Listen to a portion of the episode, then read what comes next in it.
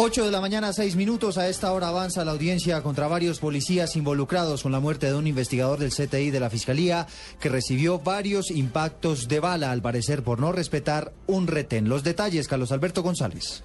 Hola Eduardo, pues eh, fuentes ya de la Fiscalía han confirmado la identidad de este eh, escolta de la Fiscalía, Daniel Gamba Acosta, un eh, escolta asignado a nivel central en el búnker de la Fiscalía, lleva varios años como escolta.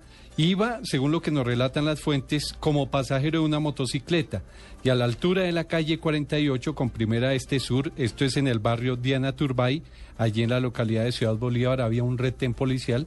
Al parecer ellos hicieron caso omiso de ese retén y los uniformados que estaban en ese momento en ese retén policial pues les dispararon. Este escolta, Daniel Gamba Acosta, recibió un impacto de arma de fuego, fue trasladado hasta el hospital de la Victoria pero allí lamentablemente falleció sobre las 2 y 23 de la madrugada. Realizan la misma inspección a cadáver los miembros del CTI de la Fiscalía una escolta que había sido asignado, ya repetimos, al nivel central de la Fiscalía.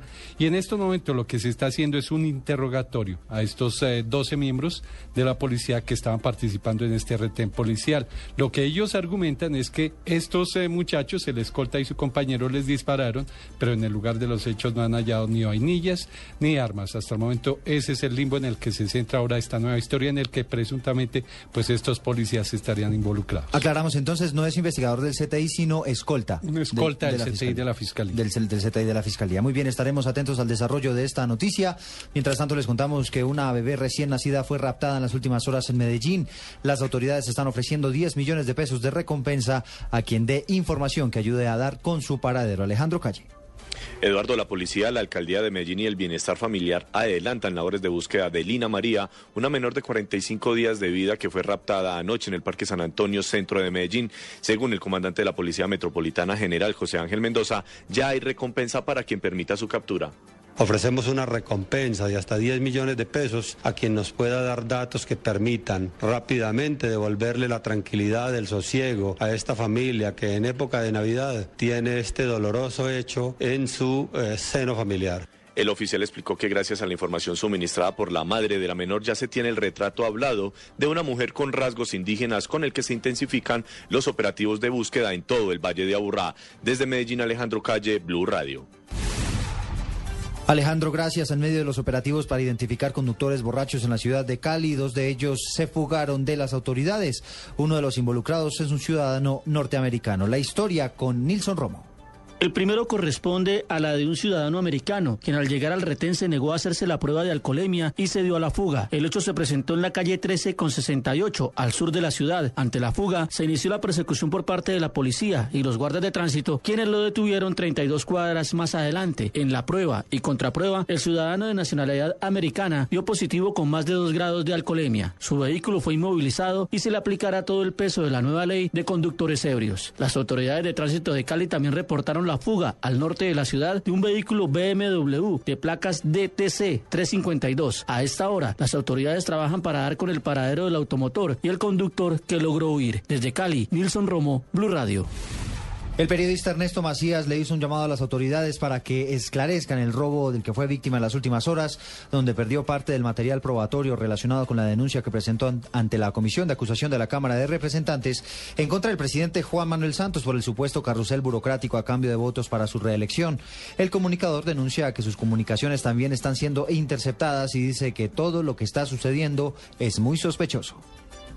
Es muy sospechoso yo, eh, pues 24 horas después de que yo eh, hice la solicitud en la comisión de acusación, me ocurren estas cosas que nunca me han ocurrido. La interceptación y este esto de, del robo del maletín con un computador y una iPad.